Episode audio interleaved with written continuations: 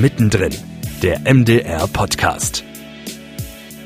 Man darf sich ja die italienische Mafia in Ostdeutschland oder in Deutschland nicht so vorstellen, dass die dann irgendwie mit, mit Schrotflinten oder Pistolen hinter irgendeiner dunklen Ecke stehen. Das ist ja genau das, was die Drangheta nicht macht. Also gerade das Gastland Deutschland, was sie ja auch als Operationsland betrachten, das versuchen die ja sauber zu halten. Spannende Einblicke in die Strukturen der Mafia-Organisation Ndrangheta. Axel Hemmerling hat mir das erzählt, Filmemacher und Redakteur im Landesfunkhaus Erfurt. Ich freue mich, dass ihr dabei seid bei einer neuen Folge von Mittendrin, dem MDR Podcast. Ich bin Maja Fiedler. Wir tauchen hier einmal im Monat in die Welt des MDR ein und schauen mit euch hinter die Kulissen. Im Gespräch mit Kolleginnen und Kollegen erzählen wir, welche Themen uns so beschäftigen und wie wir arbeiten. Diesmal sprechen wir darüber, was es bedeutet, einer der weltweit mächtigsten Mafia-Organisationen auf der Spur zu sein. Wie müssen wir uns die investigative Recherche der Reporterinnen und Reporter vorstellen? Woher nehmen sie ihre Leidenschaft? Wo müssen sie aufpassen? Und was ist vielleicht auch für sie zermürbend? Welche Rückendeckung bekommen sie von der Redaktion? Und was können eigentlich solche journalistischen Enthüllungen wie die des MDR über die Dranggitter bewirken? All das hört ihr gleich. Im Anschluss haben wir noch ein Thema für alle unter euch, die den berühmten grünen Daumen haben oder haben wollen. Wir schauen hinter die Kulissen von MDR Garten im Netz. Im Gespräch mit der Digitalchefin des Landesfunkhauses Thüringen, Regina Lang, geht es darum, wie genau MDR Garten seine digitalen Angebote ausbaut. Welche Fragen heutige Hobbygärtner und Profigärtnerinnen haben und warum Gärtnern gerade einen regelrechten Hype erfährt. Die mächtigste Mafia-Organisation der Welt. Klingt im ersten Moment erstmal weit weg. Der ein oder andere denkt vielleicht an Blutbäder und zwielichtige Drogenbosse. Die Mafia ist aber ziemlich nah. Die sogenannte Ndrangheta ist die Vereinigung der kalabrischen Mafia. Geschätzt 50 Milliarden Euro Umsatz macht sie im Jahr. Und das teilweise auch in Deutschland, auch in Ostdeutschland. Dass wir überhaupt davon wissen, das verdanken wir einem MDR-Team. Es recherchiert seit Jahren in der Szene. Und gerade ist ihr Film Mafia-Kolonie Ostdeutschland in der ARD ausgestrahlt worden. Der inzwischen fünfte Film in jahrelanger Recherche. Ich spreche darüber mit Monique Juncker. Sie leitet die Rechercheredaktion im Landesfunkhaus in Erfurt und mit Axel Hämmerling. Den haben wir eingangs schon gehört. Er ist Redakteur auch im Landesfunkhaus Erfurt und einer der Filmemacher von Mafia Kolonie Ostdeutschland. Hallo, ihr beiden. Hallo. Hallo. Axel, zuerst mal die Frage an dich. Wir wollen hier im Podcast ja auch immer so ein bisschen schauen, wie die Kollegen arbeiten. Wie kann ich mir denn euren Arbeitsplatz vorstellen? Also ihr recherchiert ja immerhin seit 2014 über die Mafia in Ostdeutschland, teilweise in mühsamer Kleinstarbeit. Und habt ihr tatsächlich, so wie ich mir das irgendwie vorstelle, die Wände voller Zeitungsartikel, Fotos, Linien, die alles miteinander irgendwie in Netzwerken verbinden? Wie sieht's aus bei euch? Ja, witzigerweise ist es wirklich so ganz kitschig, klassisch, wie man sich das vorstellt. Das hat aber ganz einfach den Vorteil, dass man, wenn man schnell mal Namen hört oder mal schnell eine Zeit braucht, dass man dann eben tatsächlich einfach mal den Blick erheben muss und an die Wand schauen kann. Darum sieht das tatsächlich so aus, wie du dir das vorgestellt hast oder wie du das jetzt gerade so entworfen hast. Aber da stehen dann halt auch noch, noch ein paar andere organisierte Kriminalitätsstrukturen mit an der Wand. Und wie muss ich mir die Recherche von euch Reportern so vorstellen? Also im Film erzählt ihr ja, dass die Drangheta nach der Wiedervereinigung auch in Erfurt vor allem groß investiert hat und eben auch italienische Restaurants beispielsweise eröffnet hat für die Geldwäsche und auch als Treffpunkt. Heißt das für euch ganz viel Pizza essen und sämtliche Italiener in Erfurt beobachten? Oder was heißt das für euch? Also Pizza essen nicht mehr, also mach, machen wir einfach nicht. Es wäre wär auch Quatsch, die kennen uns ja. Es ist ja nicht so, dass wir irgendwie als Geheimagenten durch Erfurt schleichen oder durch Leipzig oder durch Dresden, wo die Drangheta ja genauso unterwegs ist. Also so muss man sich das nicht vorstellen. Aber wenn es zu vermeiden ist, gehen wir nicht Pizza essen. Sollte man auch nicht machen. Jetzt um es mal ganz scharf zu formulieren. Aber bei uns ist jede Recherche auch ganz klassisch, ganz viel Internet, ganz viel Treffen. Darum ist ja Corona auch für uns so problematisch gewesen, weil viele Sachen, viele Informanten oder Quellen wollen halt nicht am Telefon reden oder wollen lieber dem Gegenüber ins Gesicht gucken, wenn sie was erzählen oder erklären. Es ist ein klassisches Handwerk. Also es ist jetzt nicht so, dass wir da tatsächlich geheim da irgendwo versteckt, irgendwo heimlich eine Pizza essen, um zu gucken, wer uns da jetzt gleich bedient. Auch nicht ganz am Anfang, als ihr angefangen habt? Ähm, nee, eigentlich, eigentlich, ich bin, ich bin genau ein einziges Mal in einem der betroffenen Restaurants essen gewesen und da hatten wir eine versteckte Kamera dabei. Mhm. Und sonst sagst du tatsächlich auch, nee, Pizza essen ist nicht mehr. Ja, das kann, muss, muss man für sich entscheiden, aber ich gehe in Erfurt nicht mehr Pizza essen. Hm. Ihr kennt die Strippenzieher. Du sagst ja auch, ihr könnt gar nicht mehr unerkannt eigentlich irgendwie unterwegs sein. Die wohnen vielleicht auch teilweise irgendwie in der Nähe. Ihr begegnet euch auf jeden Fall ab und zu auch in der Stadt, kann ich mir vorstellen. Wie laufen solche Begegnungen dann dann ab? Na, eigentlich, also was jetzt die Italiener angeht, äh, wir, wir, wir werden so, wir ignorieren uns so gegenseitig weg. Also ich gucke ja immer ganz freundlich, weil ich ja eine freundliche und nette Natur bin. Aber ja, der eine oder andere guckt dann halt grimmig äh, und dann geht man halt grußlos aneinander vorbei. Erfurt ist, ist klein genug, dass man sich immer wieder trifft. Wenn wir mit einer Kamera irgendwo in Erfurt auftauchen, in der Nähe eines Restaurants, gucken die dann schon immer, grundsätzlich. Aber an und für sich, ja, man trifft sich, man ignoriert sich und fertig ist der Lack. Monique, wie ist das für dich, solche Redakteure im Team zu haben, solche Reporter auch mit solchem Expertenwissen, ist ja was ziemlich Besonderes. Machst du dir manchmal Sorgen um die Kollegen? Muss man da auch ein bisschen aufpassen? Klar, muss man aufpassen. Es ist natürlich so, dass wir uns da mehrfach schon drüber Gedanken gemacht haben und die eine oder andere Maßnahme kann man schon auch ergreifen. Aber es war seinerzeit eine sehr bewusste Entscheidung zu sagen, die Kollegen möchten es auch so, dass sie in der Öffentlichkeit stehen und dass sie über die Öffentlichkeit und darüber, dass man sie kennt und darüber, dass sie auch regelmäßig da wieder auftauchen und ihre Geschichten erzählen, auch einen gewissen Schutz haben, um zu sagen, das würden sich diejenigen Protagonisten dann vielleicht doch nicht wagen, äh, jemanden, der so in der Öffentlichkeit steht und der auch für dieses Thema mittlerweile sehr deutlich steht, in der Stadt und in der Region, im Sender auch so offen anzugehen. Aber klar muss man das immer wieder überdenken und immer wieder äh, vielleicht auch justieren, wenn hier oder da sich neue Bedingungen ergeben. Aber jetzt nochmal, um das einzuordnen, also man darf sich, und das ist ja so ein Irrglaube, der auch gefährlich ist, man darf sich ja die italienische Mafia in Ostdeutschland oder in Deutschland nicht so vorstellen, dass, dass die dann irgendwie mit, mit Schrotflinten oder Pistolen hinter irgendeiner dunklen Ecke stehen. Das ist ja genau das, was die Drangheta nicht macht. Also gerade das Gastland Deutschland, was sie ja auch als Operationsland betrachten, das versuchen die ja sauber zu halten. Ja, also da, da wird auch von der Gaststätte kein Fahrrad geklaut. Ganz einfach, weil sie das einfach nicht wollen. Die wollen nicht auffallen. Und solange wir halt hinter solchen obskuren oder äh, tradierten Bildern eines Mafiosi, eines Paten hinterherjagen, erkennen wir die nicht. Und aus diesem Grund, äh, das hat ja auch jetzt, haben ja auch die letzten zehn Jahre gezeigt oder zwölf Jahre, wenn die Mafia auf uns reagiert, also offiziell reagiert, dann macht die das vor Gericht. Die Italiener kommen nicht auf uns zu und sagen, überleg dir gut, was du, was du jetzt hier machst, sonst gibt's Ärger und du weißt, was wir damit meinen. Sowas gibt's nicht. Das gehört nach Hollywood, das ist aber keine Realität. Und davon zehren die natürlich auch eben, weil jeder so eine Erwartungshaltung hat, ja, uh, der düstere Mafiosi, der da steht mit ausgebeultem Jackett, die gibt's nicht. Das existiert in Deutschland so nicht. Da gibt's andere russisch-eurasische Gruppierungen. Die, die gehen so mit, mit hier und Manneskraft und aufgeblähten Muskulaturen da um die Ecke. Ja, die, die arbeiten viel mit Drohung und so mit, mit Präsenz, aber das machen die Italiener eben nicht. Und das macht die ja so gefährlich. Hm. Gerade auch die Drohungen werden da nicht. Nö. Ja. Also ich habe von Italiener Seite bisher noch nie in irgendeiner Form, in irgend, auch nur grob was, was ich hätte als Bedrohung interpretieren könnte, also auch strafrechtlich als Bedrohung. Ja, das ist wie gesagt bei den, bei den armenischen Strukturen was ganz anderes und auch bei den arabischen Strukturen was ganz anderes.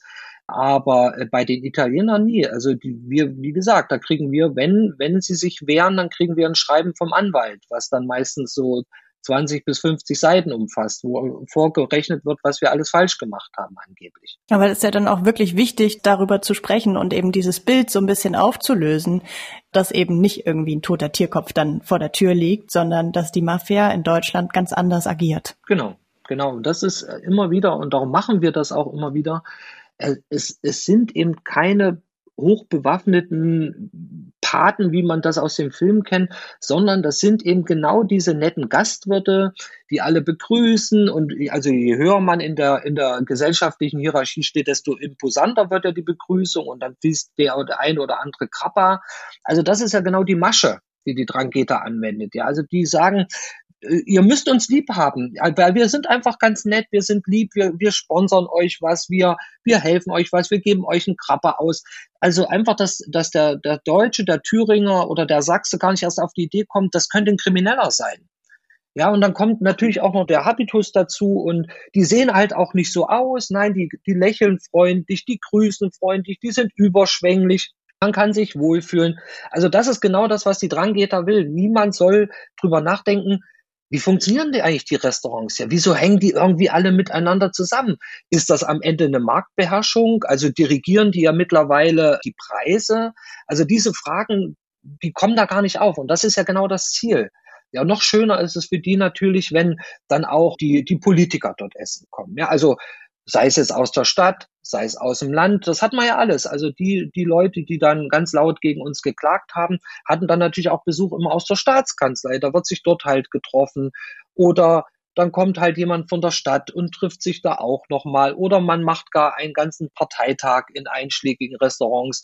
Und damit arbeiten die natürlich. Und das muss man sich dann halt auch überlegen, wie reagiert dann ein ganz normaler Streifenpolizist drauf, wenn er weiß, dass zum Beispiel äh, ein Ministerpräsident in einem Restaurant X schon immer äh, ein- und ausging. Ja, soll er jetzt irgendwie eine Ermittlung da lostreten? Mhm. Ja, also ein Kriminalist oder ein Ordnungs-, eine Ordnungsbehörde, einer vom Ordnungsamt, der weiß, dass da zum Beispiel der Oberbürgermeister irgendwie ganz eng mit denen ist, dann überlegt er sich halt vielleicht zweimal, ob er da irgendwie eine Kontrolle initiieren muss oder vielleicht mal intensiver gucken muss. Und so funktioniert das. Also die Drangheta will Teil der Gesellschaft sein. Und das gelingt ihr genau, indem wir die Arme aufmachen und sagen, okay, wir kommen zu euch, wir zeigen uns auch, wir, wir lassen uns auch mit euch posten. Das ist ja muss man ja nur mal in Facebook gucken zum Beispiel. Also die haben da überhaupt gar keine äh, Scham mittlerweile, ja. Und die nutzen das natürlich aus. Wie frustrierend ist das für dich bei deiner Arbeit, Axel, wenn das alles so zusammenhängt, wenn also eben auch beispielsweise die Politik da ein- und ausgeht und da dann im Zweifel nicht so genau hinschaut, wenn du jedes Mal irgendwie verklagt wirst, wenn du ein Bild von einem Restaurant zeigst. Wie ist das für dich? Ja, es ist, es ist halt zermürbend. Ja, das kann man nicht anders ausdrücken. Es ist, es ist anstrengend. Also ich kann mich erinnern, äh, ganz, ganz am einer unserer ersten Filme, da hatten wir, hatten wir das ja auch beleuchtet intensiver, äh, die Drangheta hier in Erfurt oder aber auch in Leipzig und Dresden. Und dann kam dann eine Woche später irgend, also so eine bunte Illustrierte, die sich dann auch der Sache angenommen hat und zitiert hat die Kulturamtschefin Monique, so, sowas war das doch in der Richtung, gell, mhm. die dann sagt, das sei Nestbeschmutzung. Ja, und das ist ja alles gar nicht so. Und dann wird ein, ein Polizeisprecher von Erfurt zitiert, das ist alles kalter Kaffee. Darüber ärgert man sich einfach, weil die wissen, dass das falsch ist, was sie dort schreiben. Und wenn man dann fragt, ja, wie kommt ihr drauf, dass das nicht stimmt oder was haltet ihr uns da entgegen? Wie könnt ihr das entkräften? Kommt dann immer nichts. Anstatt die Stadt auch und gerade der Tourismus oder die Tourismusmarketing sagt, ja, vielleicht haben wir tatsächlich ein Problem oder wie gehen wir damit offensiv um? Kann man da was machen? Da stehen wir Erfurt ja nicht alleine. Es gibt genug Hochburgen, ja, München, da, hat, München hat genauso ein Trangeta-Problem, ja, oder Duisburg. Also irgendwie muss man sich halt mal überlegen, wie geht man damit um? Nicht zu sagen, das ist Nestbeschmutzer, das ist alles falsch, die geht weg, sondern dann machen wir mal eine öffentliche Diskussion. Das hatten wir damals zum Beispiel mit einem Bundestagsabgeordneten der SPD gemacht, in einem relativ kleinen Raum von ihm, und der war berstend voll, weil die Leute da ein Interesse dran haben. Und es ist ja in Erfurt oder in Leipzig vielleicht schon eher auch kein Geheimnis. Ja, das gehört man immer wieder. Ja, ja, gehen wir mal wieder zur Mafia und Pizza essen. Ja, und das, das verniedlicht dieses weltweite Problem drastisch. Hm. Die Mafia ist da ein ziemlich gutes Beispiel für ein Phänomen, das wir immer wieder mit der Recherche haben. Das ist nämlich, gerade wenn es um Themen geht, die so unter der Oberfläche wabern, die zwar irgendwie so ein bisschen bekannt sind, aber nicht so richtig an der Tagesordnung sind, dass es total schwierig ist, die als Thema in der Bevölkerung zu setzen und dann nochmal in der Politik. Mhm. Und das hat ja auch bei der Mafia ganz lange gedauert. Ja, da muss man natürlich erstmal die erste Hürde überwinden, das was Axel und die Kollegen immer wieder machen, journalistisch die Indizien sammeln und die Beweise und die Informationen, um das überhaupt zu veröffentlichen. Und dann braucht es aber nochmal einen sehr langen Atem, weil es nämlich einigermaßen beliebt ist, bei diesem Thema, auch bei anderen Themen, dass die Verantwortlichen, die Protagonisten, die also in diesem Film angesprochen werden oder in diesem, bei dieser Recherche, dass die das gerne aussitzen und sich erstmal gar nicht äußern, den Sturm über sich hinwegfegen lassen. Und das geht eigentlich dann nur in der Art, dass man dran bleibt, so wie Axel und die Kollegen das auch immer machen, ja, dass sie über Jahre sich weiter mit diesem Thema beschäftigen und nach einem Film, der dann irgendwo gelaufen ist, wo dann die Protagonisten erstmal Ruhe gehalten haben und dachten, es ist jetzt gleich wieder vorbei, weiter recherchiert haben und Weiterentwicklungen verfolgt haben in den Nachrichten, auf allen möglichen Plattformen, die uns dann ähm, äh, möglich sind und zu zeigen, dass das Thema da ist und das dauert dann trotzdem noch sehr lange. Auch bei der Mafia hat es eine Weile gedauert, bis das dann angekommen ist und die Politik auch reagiert hat. Wir sind jetzt mittlerweile in einem Stadium, wo das gut funktioniert. Wir haben jetzt auch nach dem letzten Film einen Untersuchungsausschuss, der möglicherweise eingerichtet wird. Vom Thüringer Landtag, genau. Aber das braucht eben einen langen Atem. Mhm. Ja, und auch von dem Phänomen zu sprechen. Also uns ist es ja gelungen, und da freue ich mich ja bis, bis heute, dass wir es so weit gebracht haben, dass ein Innenminister, und zwar ein Thüringer Innenminister, das war Georg Mayer, zum ersten Mal auch von Mafia sprach. Mhm. Ja, das ist zwei, drei Jahre her. Bisher, die anderen Innenminister davor, die haben immer irgendwie sich so rumlamentiert. Ja, das ist, ist eine OK. Organisierte Kriminalität. Genau. Ja. Das macht das, macht das so ein bisschen sperrig, so ein bisschen intellektuell, so theoretisch. Ja. Aber alles alles unterhalb der polizeilichen Wahrnehmung. So, so wurde unser vorhergehender Innenminister immer zitiert. Oder der Oberbürgermeister von Erfurt, der dann aufgrund unserer Berichterstattung sagt, ja, äh, Erfurt sei kein Palermo. Ja, also meint damit die sizilianische Hauptstadt. Natürlich ist Erfurt nicht Palermo. Natürlich werden hier keine Staatsanwälte in die Luft gejagt, in die Luft gesprengt, Menschen ermordet auf offener Straße. Das passiert von den Italienern nicht. Aber eben in dem Moment, wo der Oberbürgermeister genau wieder solche Stereotype zieht, wo die Leute sagen, ja stimmt, bei uns ist es ja gar nicht so schlimm, also kann es insgesamt nicht schlimm sein. In so einem Moment bereitet er der Drangeter den Weg. Das ist einfach so. Mhm. Und wenn ich jetzt von hier aus nach Erfurt, wo wir jetzt, wie Monika schon gesagt hat, wir relativ das Thema gesetzt haben, was auch bewusst ist und immer bewusster wird, muss ich nur nach Leipzig gucken, ja, oder nach Dresden gucken. Da hast du auch Schweigen im Wald, ja. Also das Landeskriminalamt eiert da auf Anfrage irgendwie rum und sagt, nee, und die italienische organisierte Kriminalität, fragen Sie doch mal in Thüringen nach. Also immer dieses Hin- und Hergeschiebe, ja. Und und man muss auch nach Leipzig gucken und man muss auch nach Dresden gucken, weil das sind zum Teil dieselben Menschen, die quasi in Erfurt ihren Brückenkopf damals kurz nach der Mauer errichtet haben, die sind weitergezogen. Die haben hier ihre, ihre Restfamilie sitzen lassen und sind dann weiter nach Leipzig gezogen, nach Dresden gezogen und haben dieses Konstrukt der sogenannten Erfurter Gruppe, wie das die Italiener nennen, also die Ermittler in Italien, die haben das da genau eins zu eins übertragen. Restaurants gegründet, das nächste Restaurant gegründet und dabei mutmaßlich fleißig das Geld gewaschen.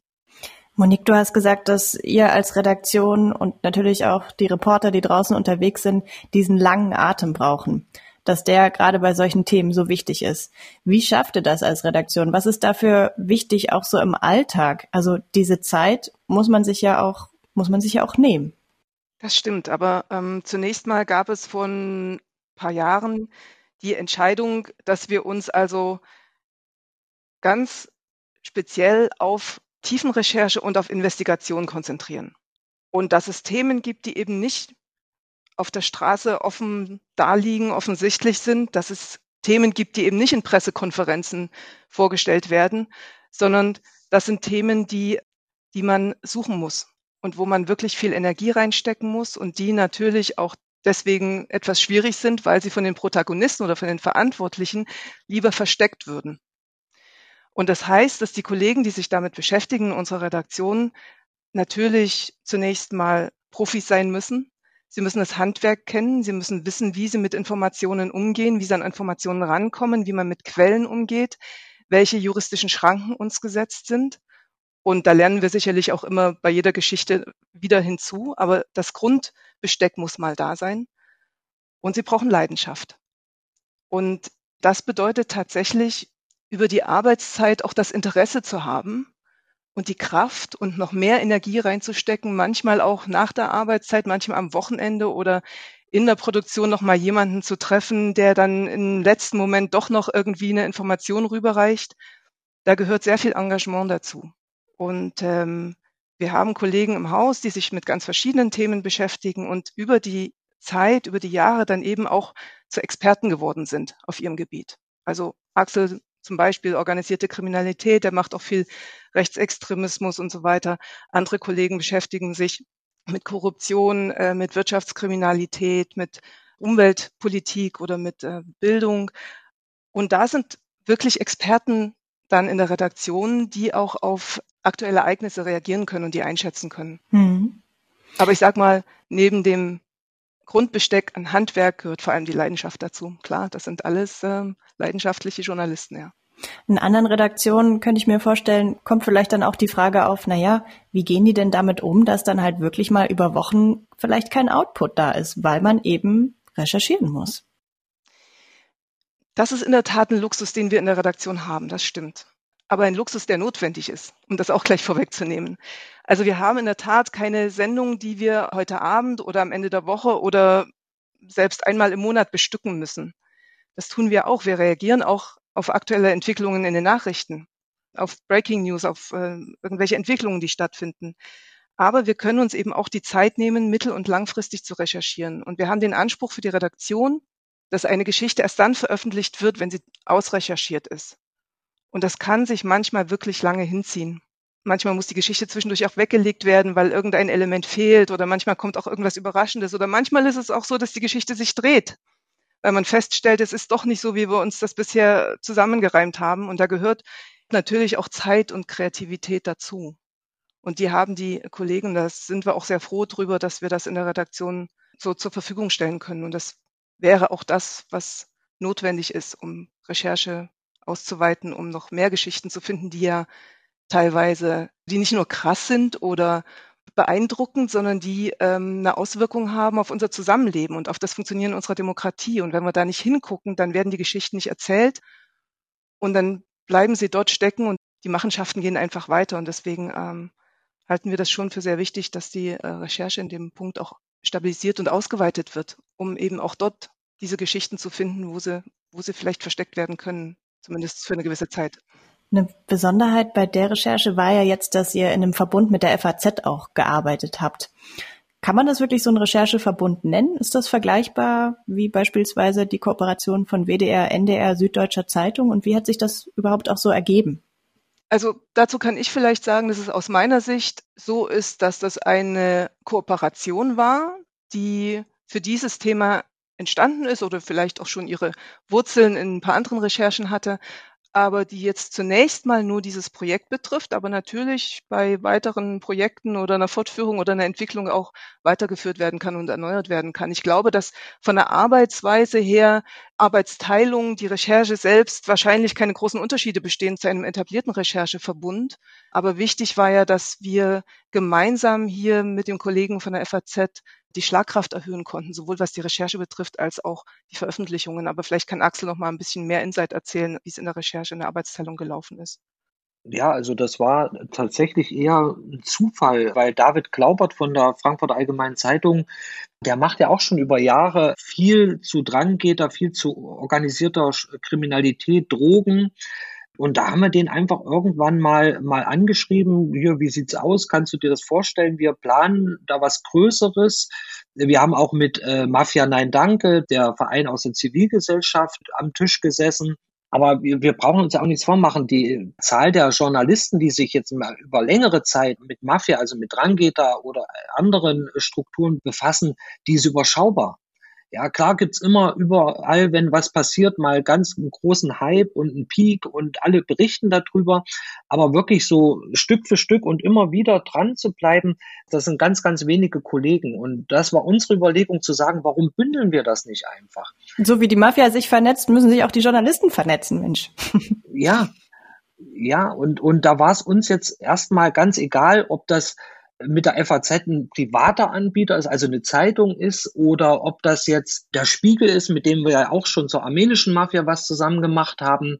Darum ging es uns jetzt erstmal gar nicht. Also der, der Urgedanke war, lasst uns doch vernetzen. Also wir, wir kennen in Berlin jemanden, wir kennen in Frankfurt am Main jemanden, wir kennen hier in Erfurt jemanden. Also einfach dieses, dieses Wissen, was da lokal, regional auf, aufgestaut wurde, einfach zusammen in so einem Staudamm münden zu lassen. Und das war sozusagen eigentlich die Idee. Und mit, mit David Glaubert hat das eben super funktioniert. Der war mit unten in Italien, als wir Kalabrien uns angeschaut haben und mit unserer Kollegin Margarita Betoni, selbst Italienerin von Wurzeln her, konnte man sich besser haben. Ja, also, und darum werbe ich dann auch dafür, auch bei meiner äh, Redaktionsleiterin, das dürfen wir nicht aus den Augen verlieren, das muss, das muss fortgesetzt werden. Also es läuft ja jetzt auch schon wieder, ja. Da muss man ja auch mal sagen, dass wir da auch das große Glück haben, mit dem, also mit unserem Funkhaus natürlich echt Rückendeckung zu haben. Also mit, sowohl mit Monique Juncker als auch mit unserem Chef Boris Lochthofen. Ja, der uns ja auch äh, das eine oder andere, äh, ja, genehmigt, was vielleicht sonst mehr diskutiert wird.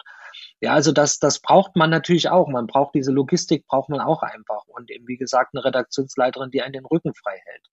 Also gerade um nochmal auf deine Frage davor einzugehen, natürlich muss man das auch bei Kollegen immer wieder äh, anwerben, dass, dass eine Hintergrundrecherche halt nicht mit Terminjournalismus zu verwechseln ist, dass es eben nicht morgen, weil da die, was weiß ich, eine Pressemitteilung im Raum steht oder eine Pressekonferenz, dass man dann gleich eine super äh, investigative Hintergrundrecherche dazulegen kann. So funktioniert das nicht. Ja, aber was wir halt so beobachten, auch jetzt bei anderen Kollegen, also außerhalb unseres Hauses, ist eben dieser Termindruck, dieser Terminjournalismus. Und dem wollen wir ja auch bewusst was entgegensetzen. Das ist ja auch unsere Aufgabe als öffentlich-rechtlich, zumindest sehe ich das so, dass wir eben die Potenzen, die wir haben, dann eben auch nutzen, genau für solche Geschichten. Ja, und wer soll es sonst machen? Und um eben auch wirklich neue Geschichten erzählen zu können. Genau. Ja, und Geschichten, die wirklich ansonsten potenziell liegen bleiben. Wir dürfen ja nicht vergessen, dass die Zeitungskollegen auch sparen müssen. Und dann kommen wir gerade so vielleicht in den ländlichen Räumen zu einer Situation, wo Dinge passieren, die eigentlich dringend mal besprochen werden müssten, auch in den Medien oder überhaupt in der Öffentlichkeit, und wo aber niemand da ist, der hinguckt. Und da sind wir wirklich diejenigen, die dann in meinen Augen auch die Verantwortung und den Auftrag haben, diese Geschichten zu erzählen und genug Ressourcen bereitzustellen, das dann auch zu ermöglichen. Dann habt ganz, ganz vielen Dank für die Einblicke in eure Arbeit. Danke für das Gespräch. Gerne. Danke dir.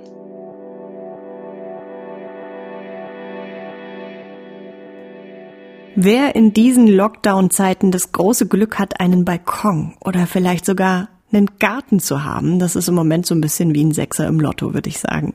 Ein kleines Stückchen grüne Freiheit. Auf die stürzen sich gerade immer mehr.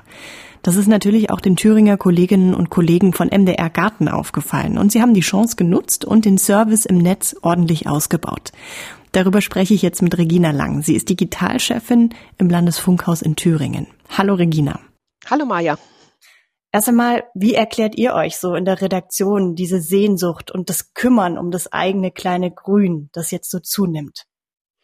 Ja, du hast es eben schon in deiner Anmoderation ja gesagt, äh, Corona hat diesen Trend extrem verstärkt. Also wir haben das vorher natürlich schon gemerkt, dass junge Leute äh, sich mehr und mehr interessieren für Nachhaltigkeit, für Garten, für Balkon, für Urban Gardening. Das hat sicherlich zu tun auch mit der Diskussion über Klimawandel. Das hat sicherlich auch zu tun mit der Diskussion über Nachhaltigkeit, der Wunsch einigermaßen natürlich zu leben, sich gut zu ernähren und äh, auch sein, sein Leben in einer, in einer guten, gesunden Umgebung zu verbringen. Und Corona hat das Ganze einfach auch nochmal die Nachfrage nach Gatten befeuert. Also die, die Familien konnten keinen Sport treiben, die Kinder konnten nicht in die Schule, nicht in Kindergarten, es gab keinen Schulsport, es gab keine Kultur. Hm. Gibt's ja im Grunde genommen, dürfen wir ja immer noch nicht. Und was bleibt? Es bleibt spazieren gehen, es bleibt der Balkon, es bleibt der Garten oder die Parks. Und dann hast du eben die, die Frage, will ich da jetzt nur spazieren gehen und mich irgendwie erholen oder mache ich da eine Beschäftigung draus? Und man hat es total gemerkt bei den Kleingärten auch. Ich habe zwei Kolleginnen auch im Gartenteam, die suchen gerade einen Kleingarten. Mhm. Die Die kriegen aber keinen, weil die Nachfrage ist so hoch in diesem Jahr, natürlich die Preise dann auch steigen und ja, also Garten ist super gefragt. Und da sind wir jetzt mit unserem Angebot, glaube ich, äh, sehr gut dabei. Wie geht ihr denn jetzt ganz genau darauf ein? Also was hat sich in eurem Online-Angebot verändert? Was wollt ihr vielleicht zusätzlich jetzt noch ähm, anbieten, was das bisherige Fernsehangebot von MDR Garten beispielsweise jetzt vielleicht noch nicht abgedeckt hat? Beim Fernsehgarten ist es ja so, die haben wöchentlich am Sonntag eine Sendung und am Samstag die Wiederholung. Und äh, die sind sowohl in dem Service wie auch im Unterhaltungsbereich unterwegs. Und wenn wir jetzt ein Beispiel haben, nehmen wir das Thema Tomaten, dann wird das in einem Jahr vielleicht zweimal in der Fernsehsendung stattfinden. Vielleicht zum Ernten und vielleicht äh, zum Pflanzen. Und Menschen, die sich mit Gärten beschäftigen und jetzt hier wieder bei dem Tomatenbeispiel zu bleiben, die haben ja viel mehr Bedürfnisse, nämlich wo kriege ich Samen her oder kaufe ich Pflänzchen? Welches Pflänzchen passt genau zu meinem Südwestbalkon oder zu meinem Südost ausgerichteten Garten? Wie geize ich aus? Wie oft muss ich düngen? Was mache ich, wenn die Tomaten braune Flecke haben? Mhm. Und das finden Sie einfach durchgehend im Netz die Tomate rund ums Jahr. Man hat nicht nur zweimal im Jahr eine Frage dazu, sondern die begleitet einen ein Stück mehr des, genau. des Jahres. Eure Stichworte sind ja gestalten, pflegen, genießen. Ja. Also es geht darum, Hobbygärtner genauso wie die Profigärtnerin denen Orientierung und Hilfe zu bieten. In welchen Themenbereichen beispielsweise noch so? Die Themenbereiche, die gehen wirklich, die sind sehr umfassend. Also wir haben unter dem Bereich Pflanzen beispielsweise Pflanzensteckbriefe von A bis Z, also von der Azalee über die Hortensie, mit Z fällt mir jetzt bestimmt nichts ein, W wie Weintraube. ähm, beim, beim Thema Pflegen sind wir bei dem ganzen Bereich Ratgeber und Tipps, also der Gartenkalender. Was fällt im April an? Was muss ich im Mai machen? Was kann ich auch im Dezember machen? Dann, was wir aktuell gerade auf der Webseite haben, ist ähm, Kaffeesatz. Wie hilft mir Kaffeesatz im Garten? Oder ich kämpfe momentan auch in, bei, einer, bei einer kleinen Zitruspflanze privat bei mir, die hat diese fürchterlichen Trauerfliegen. Was macht man dagegen? Kaffeesatz kann eventuell helfen, aber nur richtig angewendet. Mhm. Steht momentan bei uns auf der Webseite. Kaffeesatz hat man wirklich jeden Tag übrig. ja, genau, genau. Ja, und in dem Bereich Gestalten, da sind wir da, was auch wirklich viele junge Leute auch gerade interessiert die ganzen Do-it-yourself-Sachen. Baumärkte zu? Ja, genau, Baumärkte zu. äh, Gartencenter waren lange Zeit zu, sind ja jetzt gerade auf. Hm. Wie ziehe ich mir selbst Blumensamen oder Gemüsesamen? Wohin packe ich die Stecklinge? Und da haben wir jetzt gerade auch eine Geschichte gemacht, die hat bei, die hat fast anderthalb Millionen Menschen auf Facebook erreicht. Aussehen in Eierschalen. Und dann kommen auch ganz viele Fragen von auch jungen Leuten, welche Erde nehme ich denn da? Wie sorge ich für den Abfluss in der Eierschale? Muss ich da unten ein Löchlein reinbohren? Müssen die Eier gekocht sein oder geht's auch mit rohen? Und dann schalten sich irgendwann auch in die Diskussion dann die Älteren ein. Das kenne ich doch aus der Schule. Das haben wir da oder im Kindergarten schon gebastelt oder hat mir meine Oma gezeigt. Und so kriegt man da gerade auf, auf Facebook, was ist so eine starke auch Fachleute würden sagen Community getrieben, also ja Interaktion, ich will dabei sein, ich will mitreden können und da kommen dann Leute auch miteinander ins Gespräch und geben sich gegenseitig Tipps und das ist toll. Also schon im engen Austausch die ganze Zeit mit der Garten-Community. Ja. Man hat ja den Eindruck, oder ich weiß es auch einfach von euch, dass ihr eine sehr weibliche Redaktion seid. Und ich würde auch erstmal denken, es ist wahrscheinlich auch ein sehr weiblich geprägtes Thema so. Wie sieht das da aus? Ähm, schreibt ihr, richtet ihr euch auch an Männer oder gibt es dann ganz spezielle Themen, wo ihr sagt, das ist jetzt für den Mann? Ja, wir arbeiten ja auch eng mit den Kollegen äh, von der Fernsehredaktion zusammen. Die haben natürlich auch etliche Männer, die da unterwegs sind. Also ich sag mal Jörg Heiß mit Heiß auf Gemüse, das ist eine Serie oder Jens Henschel, der die Buchtipps macht. Wir haben in der Redaktion einen jungen Gartenbaustudenten, der auch sich um die Beantwortung von Fragen von Nutzerinnen und Nutzern kümmert. Und gerade so Themen wie im Bereich Bauen, da sind die Männer natürlich auch immer dabei. Sandkasten bauen oder was auch immer. Wildbienenhotel bauen. Wildbienenhotel bauen, sehr richtig. Oder Rasen vertikutieren, Bäume ausschneiden. Also das sind schon eher die Männerthemen und bei den Frauen komisch, aber es ist schon so. Jetzt muss man ja dazu sagen, dass das Gärtnern so in unserer Region auch ein Stück weit historisch verwurzelt ist. Also ich denke natürlich direkt an den Schrebergarten, der ja ursprünglich aus Leipzig kommt. Gibt es da vielleicht noch mehr solcher Geschichten, die das Gärtnern eben mit Mitteldeutschland verbinden? Absolut. Also Mitteldeutschland hat wirklich eine sehr reiche Gartentradition. Also in Erfurt beispielsweise, das war und, und ist zum Teil ja auch noch ein Zentrum der, der Samenzucht. Da gibt es etliche Firmen.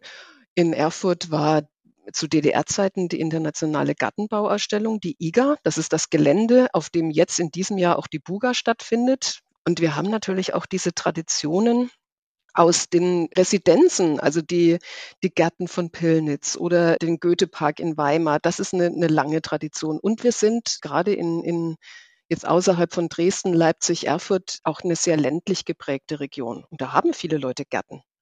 Und das, was ja jetzt neu dazukommt, ist ja im Endeffekt die jungen Leute in der Stadt, die auch anfangen zu gärtnern. Mhm. Auf der Fensterbank, auf dem Balkon oder irgendwo. Es gibt Mietbeete, es gibt Anbieter. Letztes Jahr beispielsweise konnte man sich in Thüringen äh, Spargelbeete mieten. Also da gibt's ja auch sehr viele Angebote und die Leute, die das wahrnehmen, weil sie Interesse dran haben, die stellen halt fest, oh, ja, ist zwar schön, aber ähm, ich kenne mich ja eigentlich gar nicht aus. Mhm. Und das ist zum Beispiel auch so ein Punkt, wo unser neuer Podcast ja auch ansetzt mit Nadine Witt. Der heißt Komm mit in den Garten und vom Einsteiger zum Auskenner.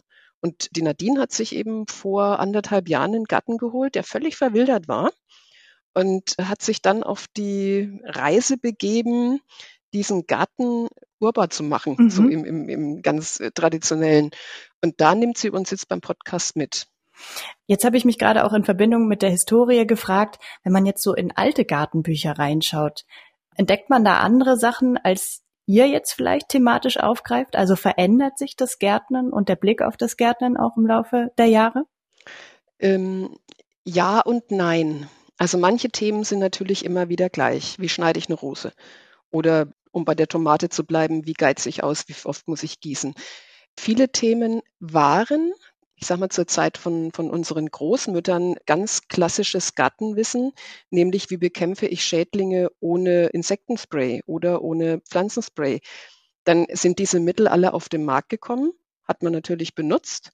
Und jetzt sucht man sich dieses alte Wissen wieder raus. Also sei es, dass man Brennnessellauge ansetzt oder Schachtelhalmlauge ansetzt. Da gibt's ja wirklich viel. Und insofern nähern sich die Themen wieder an, aber sie sind natürlich in einer komplett anderen Optik auch dargestellt. Also Gattenbuch von vor 40 Jahren, das hat mit der heutigen Darstellung nicht mehr viel zu tun. Und letztendlich auch durch die ähm, Globalisierung sind natürlich endlos viele Pflanzen aus allen Teilen der Welt auf dem Markt. Muss man natürlich auch immer gucken. Wachsen die wirklich bei mir? Passt das Klima? Passt der Boden? Passt die Feuchtigkeit? Mhm. Und oft holt man sich eine teure Pflanze ins Zimmer und dann ja. Eine große Palme auf dem Balkon und wundert sich, warum die es nicht schafft. Genau. Wobei Palmen sind ja recht robust. Ich muss mehr MDR-Garten hören und sehen. Sehe ich auch so. Vielen Dank, Regina Lang, für das Gespräch. Sehr gern, hat Spaß gemacht. Unter allen Podcast-Hörerinnen und Hörern verlosen wir heute ein Wildbienenhotel der MDR Gartenredaktion. Schreibt uns einfach eine Mail mit dem Stichwort Wildbienenhotel an mdr-podcast.mdr www.mdr.de. Den Podcast Komm mit in den Garten mit Nadine Witt und die vielen, vielen Tipps und Ratgeber rund um Gestalten, Pflegen und Genießen, die findet ihr alle auf mdr.de slash mdr-garten. Und die Dokumentation Mafia-Kolonie Ostdeutschland über die knapp 30-jährige Geschichte der italienischen Mafia in Ostdeutschland, die findet ihr noch bis zum 22. Februar 2022 in der ARD Mediathek. Das war's für dieses Mal beim MDR Podcast.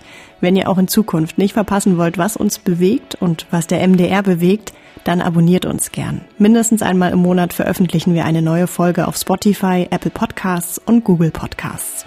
Tschüss und bis dahin.